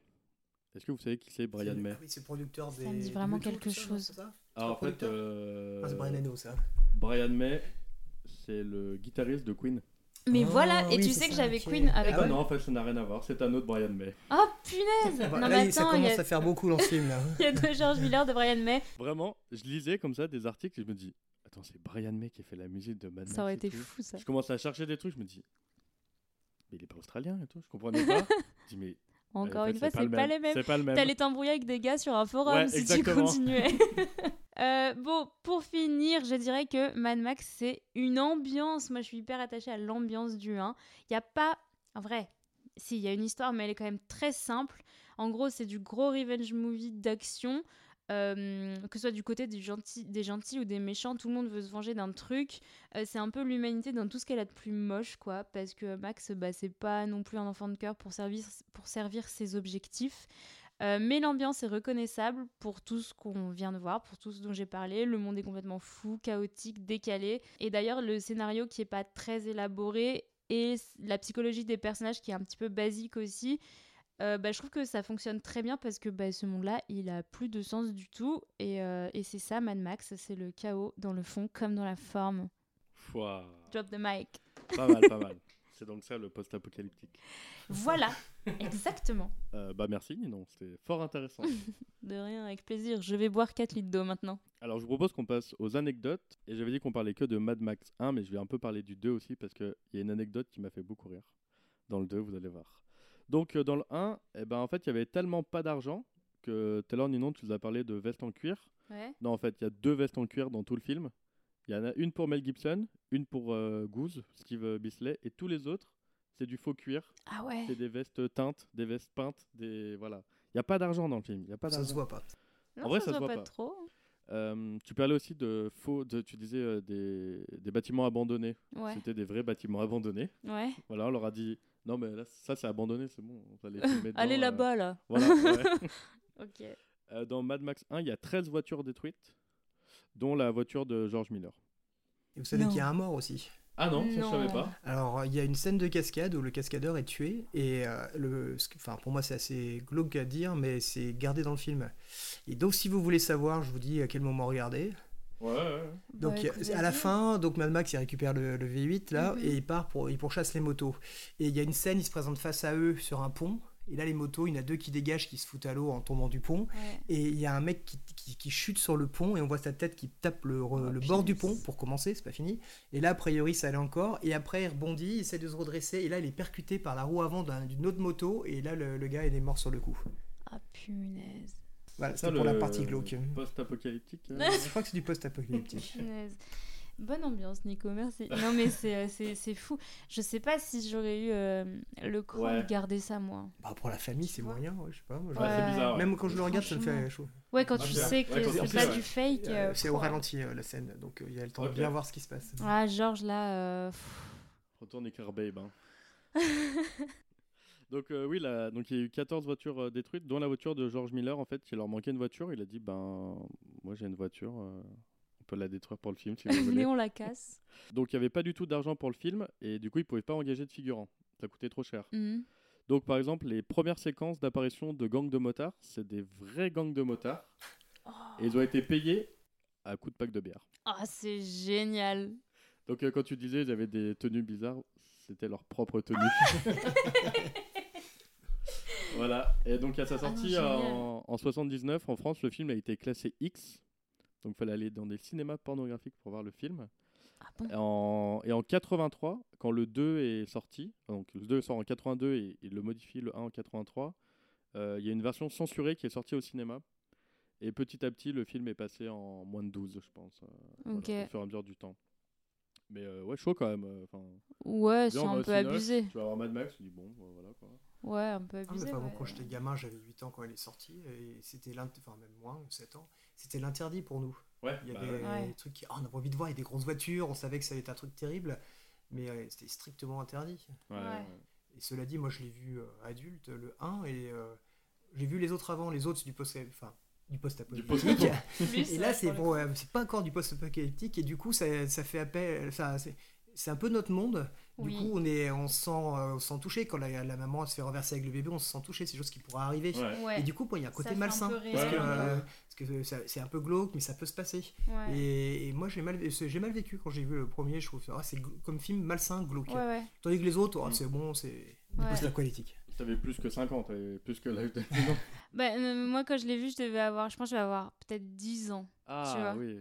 Mais c'est quand juste, même, hein. ça m'a pas mis. euh, mais Ouais. ce que, ce que, t'évoques, en fait, euh, vraiment, je trouve il y a vraiment il y a Ouais. un vrai truc malsain. Mais d'ailleurs, j'ai un, un truc à ce sujet, je sais pas si va le- tu vas le dire ou pas. Mais du coup, j'ai lu que George Miller, en fait, euh, il avait travaillé dans des, il travaillait dans des salles d'urgence euh, à Sydney. Et en fait, il voyait beaucoup de blessures et de décès. Et, il voyait, il avait l'impression de voir de plus en plus euh, d'accidents de voiture. Et du coup, en gros, c'est pendant qu'il était là-bas, il a, il a croisé un, gars qui faisait un peu de ciné, je crois. Et, et du coup, il a imaginé une intrigue, du coup, inspirée de son taf d'urgentiste, quoi. Et du coup, à la base, il voulait imaginer euh, un personnage dénué de sentiments qui arpenterait les routes pour soigner les accidentés. Mais en fait, l'idée va un peu évoluer parce que, euh, parce que du coup, les gens ils disent un peu que, que du coup, l'histoire elle serait plus crédible si elle se situait dans un futur proche, genre dystopique. Donc c'est peut-être plus, Ouais, plus ouais. dystopique que post-apo pur et dur. Trop euh, Cronenberg faire ça. Ah ouais, Franchement, euh, ouais c'est vrai. trop Cronenberg faire un film comme ça. C'est vrai. Et tu vois, moi, je me suis dit quand même, euh, parce qu'il y a, le, il y a Goose à l'hôpital et il y a, spoiler encore, il y a euh, sa femme aussi. Ouais.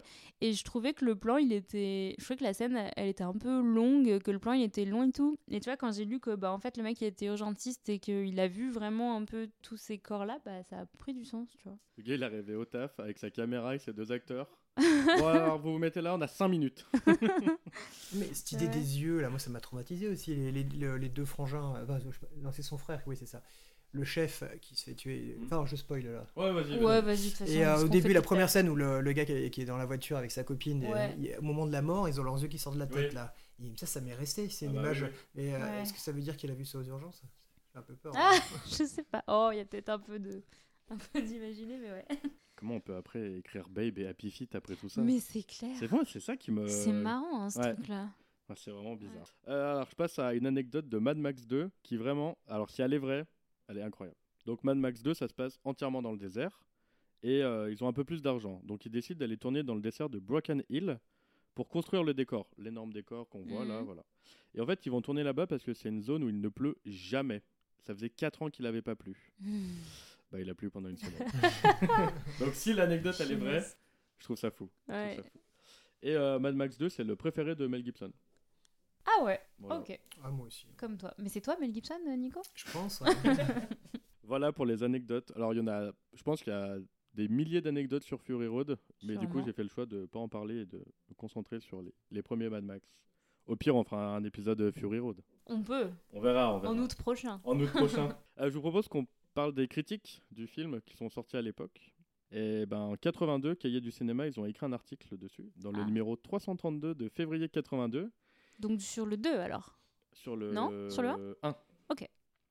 Qui est euh, indisponible sur Cahiers du cinéma. Donc si Cahiers du cinéma, vous m'entendez, envoyez-moi les numéros là. Je galère à les trouver, s'il vous plaît. Envoyez-moi des trucs. Personne les a.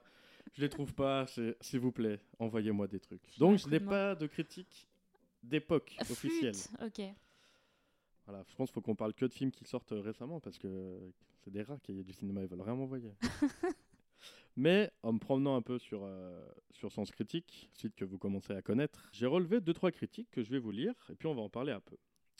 Donc, euh, petite critique de RVDSLMR. C'est ça, Mad Max.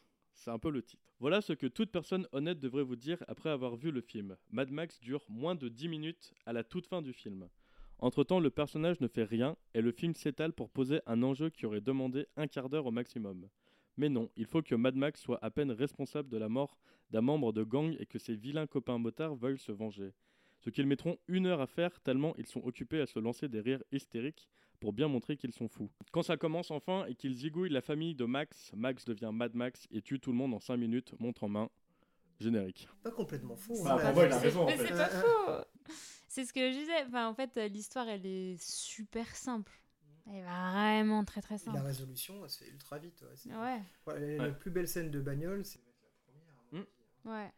Et en fait, est-ce que Mad Max 1, c'est pas un énorme euh, appel pour le 2 et le 3 Bah, déjà, c'est la manière dont le personnage il est construit. Comme Ouais. il dit, euh, Mm. il devient fou à ce moment-là. Et après, le personnage des, deux- enfin, des autres, c'est un personnage qui est, qui est fait et qui, pour moi, n'évolue plus. Oui. Parce que dans, Ouais. les, dans les autres Mad Max, il arrive, il se trouve dans une situation où il est emmerdé, on lui pique sa bagnole. Dans le 3, on lui pique. euh, il a plus d'essence dans le, dans le 2 Mm. et il veut résoudre son problème. Là, il va être obligé d'aider des gens, Mm. mais il les fait pas. Et c'est là l'anti-héros aussi, parce que Mad Max, pour moi, quand j'étais gamin, c'était le premier anti-héros connu. Ouais. C'est le type, il fait pas ça pour, euh, parce qu'il est sympa, il fait ça parce qu'il a besoin de quelque Ouais. chose. Ouais, Et euh, dans, dans, le, tro- dans le Furiza, dans le Mad Max Fury Road aussi d'ailleurs, il aide euh, au début, par, il est accroché, Ouais. il, il sert des gens pour s'en sortir. Mais à un moment, il va se dire, finalement, euh, je fais ça pour moi, mais si ça peut arranger les autres. Et là, c'est le petit côté qu'on se dit, Ouais. il est sympa, et à la fin, il se barre toujours en laissant tout le monde en plan. Ouais. Dans le 2, bah, il, a eu il était payé en essence, il se casse, et il laisse le gamin, euh, l'enfant sauvage, le Mm. 2 Ouais, s'appelle l'enfant sauvage, alors qu'on pensait qu'il il avait l'image du père, le gamin, il venait vraiment vers lui. Mm. Dans le 3, euh, qu'est-ce qu'il laisse? Bah, Il laisse tous les gamins, ils Ouais. partent dans Ouais. l'avion, là, et puis lui, il part, il est content. Et dans Furiosa, bah, à la fin, il se barre dans la foule. Ça y est, j'ai fait mon, j'ai récupéré, j'ai fait mon taf, je m'en vais. Non, Et lui, il change plus. Il a changé que dans le 1. Ouais, c'est vrai. Et d'ailleurs, euh, petite anecdote, je viens d'y penser. Vous savez pourquoi il n'y a pas le- la, la voiture dans le 3 Non. Bah tout simplement, elle a été détruite. Ah ouais En fait, ils ont, il y a eu deux voitures. Ils ont fait que deux voitures, euh, la, la vraie voiture de Mad Max. Il y en a une qui a été envoyée dans un musée en Angleterre. Et ils avaient plus. En fait, elle a été vendue au musée. Ils n'avaient plus le droit de la toucher. Et Oh la deuxième là. a été détruite sur le tournage du 2. Et du coup, ils étaient très embêtés. Et ça coûtait trop cher de la refaire et tout. Et du coup, euh, ils ont dit bah pas de voiture dans le 3. On a déjà Tina Turner, elle a pris tout le budget. Pas de, pas de. En même temps, le train, c'était génial, le train. Là. Ouais. Le train? Le train. Le C'est une poursuite, ils poursuivent un train. Ah oui.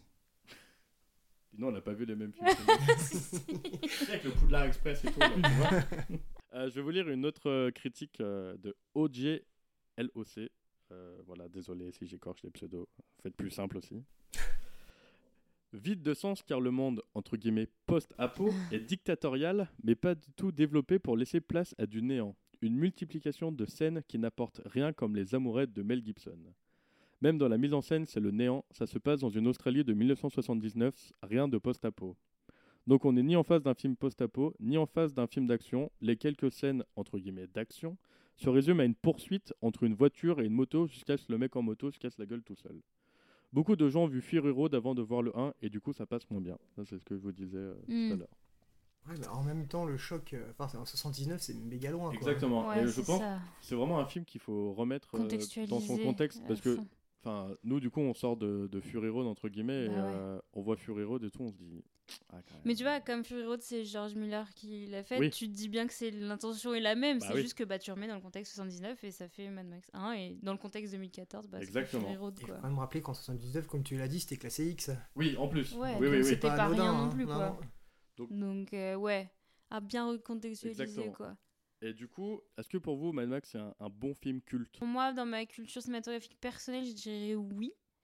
Après, pour le monde entier, Moi, je pense que je pense oui. que hein. oui. Ouais. Tout le monde connaît. Ouais. Quoi. Je Tout pense monde- que ouais. oui. Moi, je suis assez d'accord. Moi, je pense que du coup, j'ai retravaillé un peu dessus, je l'ai revu et il est un peu rentré euh, dans, mes, dans, mes, dans mes films cultes et tout parce que, en fait, même si c'est pas un, un- On peut dire que c'est pas un super bon film en fait, mais il a apporté tellement de choses sur le après. Je En pense, fait, ouais. euh, il a marqué, il a marqué son histoire en fait. ouais, il a marqué. Mais rien que pour ça, euh, ouais. Sauf en passer par là, pour, euh, il a chopé des sous, il a pu faire Ah un bah univers oui. beaucoup plus Et développé puis, dans ouais, le 2. c'est ça, on est sur du petit budget euh, d'un mec qui avait jamais rien fait, avec des Ouais. acteurs qui avaient jamais rien fait. Enfin, C'est ça. donc, Et puis euh, quand même des scènes de bagnole qui sont mythiques. Ouais, ouais. Et à ce propos, moi j'ai une anecdote aussi, Ouais. parce que je, je me suis aperçu que ça faisait pas mal de décennies que je me faisais avoir. L'affiche du film a été super classe à l'époque. C'était le type, il est sur sa voiture avec un flingue dans la main et son casque. Ouais. Bah, en fait, Ouais. Gibson, il n'a jamais de casque dans le film, Non. vu que c'est pas un Ah, bah motard. oui, c'est vrai. Bah ouais, merci les gars. C'est des génies au marketing. Euh, Ouais. Beaucoup d'amour pour les méchants. dans Enfin, alors l'univers, j'adore, parce que c'est quand même le seul qui arrive à créer de la science-fiction avec des trucs raccommodés. C'est-à-dire, on prend des. des- Ça se voit encore peut-être plus dans le, dans le 2 et le 3, enfin, surtout dans le 3. Mhm. Euh, tous les combinaisons un peu iroquoises, parce que les, méchants dans le 3, c'est plutôt style iroquois. Ouais, ouais. C'est tout à base de pneus et de fer de récupération et que des objets de récup. Et c'est comme ça que la chef décoratrice avait, avait fait ça à l'époque. C'est que de la récup pour montrer que ça a vécu. Ça, c'était cool. Et puis euh, moi j'ai bien aimé que quand sa femme et la vieille dame elles doivent prendre la fuite, euh, elles n'attendent pas Max. Et ça je trouve ça Ouais. bien. Enfin, tu vois, pour l'époque et tout, le film, il n'est pas forcément super en avance sur ces trucs-là, mais tu sais, elle reste pas... On voit des fois dans les vieux films, tu sais, Anna, elle va se planquer et elle attend qu'ils reviennent un peu machin. Mais là, ça me fait trop rire parce qu'elle prend le break, elle embarque la vieille et elle se casse, quoi. Genre, Max, il se démerdera. pas même avant, même avant, elle colle, le, le- le- elle colle sa glace. euh, Ouais. le, le méchant, il vient, il lèche la glace. Ouais, là. elle lui Super- un super, coup de euh, pied Ouais, un coup de pied bien Ouais. mal placé, elle écrase le- l'esquimau et elle se sauve. En- Ouais, et c'est là que l'autre il essaye d'attraper avec sa chaîne et qu'il laisse la main là. Ouais. Et c'est courageux. Ouais, Et elle reste super calme et tout quand elle revient voir Max. Le, le personnage est pas si mal, le Ouais, personnage de sa bien, femme. mais bon, il Bon, finit mal. quoi. il fait pas long feu, mais. Ce plan m'a traumatisé, hein. vraiment le plan où, euh, tu sais, à ras le sol, on court. voit, Ah les- oui. le vroom, on voit juste euh, les bécanes et la chaussure du petit et, le- et la balle. Je trouvais terrible ce plan, vraiment. Ouais, ouais, je comprends. Moi, je le trouve un peu cliché, mais il faut Ouais, recontextualiser mais voilà, mais moi, à l'époque où je l'ai vu, tu vois, euh, plus jeune et tout, je le trouvais vraiment terrible, quoi. Tu imagines en fait le bébé, quoi. Enfin, tu vois, juste la petite chaussure, euh, c'est C'était un premier plan avec un gamin aussi, euh, où qui traverse la route. Oui, bah avec la caravane justement là. Ouais, au moment de la caravane, et les Ouais. voitures elles passent, et les Mais parents ils pensent qu'il est. euh, Ouais, et l'autre il est au milieu, et ce plan il est génial Ah aussi. oui. Ouais, hein. il passe pile au milieu. Ah, il s'en sort le gamin, ouais. Est-ce qu'il est si mad, ce Mac? Il est, il est froid, il est calme et En fait, il ça, fait c'est juste- un. Il essaie juste de s'en sortir, en fait. Ouais. Mais tu vois, ça, ça correspond à ce que, à ce que George Miller voulait au début. Il voulait, tu vois, son intrigue de base, c'était un mec sans sentiment Ouais. qui récupère euh, les accidentés de la route, quoi. Tu vois. Bah, du coup, on a ce truc de. Parce qu'il est hyper impassible, même dans le Mm. 2 avec le gamin. Moi, quand il fout Il le gamin en dehors de sa voiture, mais- le gamin il, il rentre dans la voiture pour partir avec lui, il le fout dehors, mais ça m'a brisé le cœur. moi. Il est tellement mignon ce gamin. Bon, sauf quand il lance au boomerang. Mais euh, Oui, tellement mignon, je lui frotterai pas trop quand même, mais. Donc, le coup du boomerang, euh, moi, je m'attendais pas la première fois. hein. Ouais. c'est génial. Et puis la réaction quand l'autre il essaie de l'attraper et sa main, tous les, Tous tous les doigts doigts, ils font plouf, les et petits les- et knackis les autres, ils rigolent. Ils rigolent tous, ouais. Incompréhensible. C'est l'ambiance à la je trouve vraiment. Et tu vois, par rapport à la critique du gars qui disait qu'il n'y a, pas- il y a pas de scénario, machin- que c'est vide, c'est pour ça que je me suis demandé si c'était plus un film juste à ambiance, parce qu'il n'y a pas grand chose, mais... mais en effet, je pense que vraiment l'ambiance et l'univers, je trouve, prend le pas sur Ouais. l'histoire, oui, Ouais. c'est sûr. Carrément. Mais c'est ça qu'on retient de Mad Max, c'est l'univers, quoi. Hmm. Plus que, oui, l'histoire de vengeance. euh, voilà. Bah, voyez Mad Max. Voyez Mad pas- Max. Franchement, si c'est pas fait, euh, les... tous, par lequel ils pourraient commencer, s'il y en a qui nous écoutent qui n'ont pas vu Bah, en vrai. euh, Fury le Road un, hein. Non, le Non, 1 parce que Ah non, il est En fait, quand sur tu- le 1, il est dur, je trouve. quand tu commences par. Ah, c'est le Fury- plus, pour moi, c'est le plus dur, le 1. Pour moi, c'est Ouais, le mais plus si dur. tu commences par Fury Road, en fait, tu vas faire exactement comme nous on a fait. Tu crois que t'es déçu? Et après, tu vas regarder, tu vas dire Ouais, en fait, il n'y a pas d'histoire, il n'y a pas de scénario. Tu vois Bon, ce que bah, je veux dire? commencez Il pas va par commencer Fury par le Road. 2. Commencez par Et le bah, 2. par le Mm. 2, ouais. Ouais, Et si ça vous 2. intéresse d'où vient Mad Max, vous Ouais. regardez le 1, Voilà. Et si vous voulez poursuivre ce que va devenir Mad Max, le 3 et le 4. Et le 4, et le 4. Furiosa. euh, Ouais. euh, le 5, pardon. Attends. Ouais, bah voyez, voyez, voyez Mad Max, écoutez, c'est cool. Et euh, surtout, mais ça on n'en a pas parlé, mais euh, il y a une version de Fury Road en noir et blanc. Parce que euh, George Miller voulait faire son film en noir et blanc à l'origine, je crois, mais il ne l'a pas fait.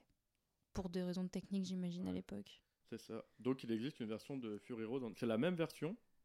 C'est non, pardon. C'est pas la même version. C'est pas juste qu'ils ont pris euh, le film et ils l'ont Ouais. coloré en noir et blanc. C'est du vrai noir et blanc. Ils ont tout Ouais, retravaillé. ils ont tout euh, retravaillé en noir et blanc. Ouais. Mais euh, c'est la même histoire, c'est tout pareil, mais il est en noir et blanc. Et moi, Mhm. je l'ai pas vu en noir et blanc encore. Je l'ai, je le possède en DVD, mais je l'ai pas encore vu en noir et blanc. ouais. la prochaine étape. Mais en plus, les couleurs sont tellement jolies dans Fury Road. Ouais. Tu vois, le désert orange et tout, les couleurs, elles pètent vraiment, quoi. Donc c'est marrant, tu vois, de le passer en Mm. noir et blanc. Moi, je savais pas par lequel commencer, du coup, j'ai regardé celui en couleur, j'avoue. Je me suis dit, Mad Max 1, il est, il, il est, en, il est en couleur, vas-y, je, je continue sur Ouais, la lancée de la couleur. euh. Mais ouais. Et vous savez pourquoi c'était bien que ce soit fait en Australie?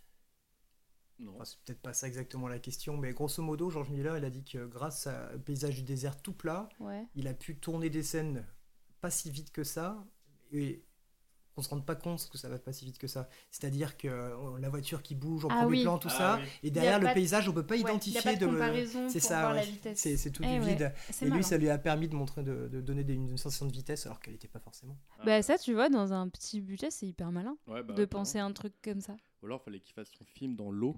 Ça aurait été pareil. Et ça aurait été Mad Max, post-apocalypse. Waterworld, avec. euh, Ah oui, Waterworld. Ah ouais, voilà, ça existe. Mais euh, oui, et d'ailleurs, il y a un seul, dans le 1, il y a un seul plan que j'ai remarqué qui est accéléré quand même. Tu vois qu'il y a une petite accélération. Et dans le 2, Il y en a beaucoup dans le dans le deux, 2, il y en a plus. Il y en a un peu Ah plus oui, oui. qui sont accélérés. Euh, Ça tu vois, ça peu, bouge tout, euh, Ouais, tout bizarrement. ça se voit un peu. Mais ouais. Bon, alors je pense qu'on en a fini avec Mad Max là. Ouais. Et je vais laisser les clés du podcast à Ninon pour cette Oh fois. là là. Puisque je ne sais pas de quel film on va parler la prochaine fois. Oh. Je, vais laisser, euh, je vais laisser les rênes. Oh là là, c'est trop de pression. C'est beaucoup de pression, vous n'imaginez pas. Eh bien, la dernière minute euh, du coup euh, du prochain épisode du mois de septembre, on voit un jeune homme aux cheveux mi-longs avec une écharpe rouge et des mitaines. Il est sur un parking et semble tenir quelque chose euh, au creux de sa main. Il ouvre la main et il l'amène jusqu'à son oreille. Là, on voit qu'il y attache une petite boucle d'oreille en diamant. Il regarde autour de lui et se met à marcher. Et puis on passe euh, sur un plan fixe, un plan large, où un homme en chemise avec des lunettes lit des copies dans une salle avec des bureaux. Euh, au son, on entend une voix off. Cut et alors que la voix poursuit, on voit un plan large d'un stade de foot. Le même jeune homme qu'au début s'avance du fond du champ au premier plan. Il porte des vieilles Rangers complètement desserrées euh, euh, au-dessus d'un pantalon large et d'un long manteau qui lui tombe sur les mollets. Et alors qu'il s'avance, dans un geste convaincu, il brandit son poing droit vers le ciel. Au même moment, l'image se fige et c'est le générique. Je crois que je l'ai. Ouais. Bah, on verra ça. euh, Nico, faut pas dire si tu l'as. On verra ça le mois prochain si je l'ai Ouais. ou si j'arrive euh, les mains dans les poches. hein. Mhm. Euh, merci beaucoup Nico d'être venu. Merci, ouais. J'espère que tu as passé un, un bon moment. Ouais, c'était sympa. Merci. Merci pour euh, tes anecdotes euh, Ah ouais, merci sur euh, pour Mad tes Max et lumières. tout. ouais, C'était cool. Mm. Euh, merci Ninon euh, de me mettre dans la merde pour euh, le mois prochain. oui. c'est Et vrai. merci euh, pour ta chronique. Euh, bah, merci à vous aussi de nous avoir écoutés. Et oui. Et aussi merci pour vos retours. Oui. On a quelques retours déjà à gauche à droite là depuis, depuis quelques mois. Et euh, bah, merci beaucoup, ça nous fait plaisir. Oui. Donc euh, n'hésitez pas à nous envoyer des petits messages, ça nous fait plaisir. Et à partager autour de vous. Oui aussi. Parce qu'on est super sympa. Voilà, donc vous pouvez toujours nous retrouver sur euh, YouTube et euh, sur Spotify et sur notre compte Instagram la dernière minute. Pas mal, hein c'est tout, tout est dit. Bravo. Bon, et bah à bientôt. À bientôt. Au revoir. Au revoir pour le mois de septembre.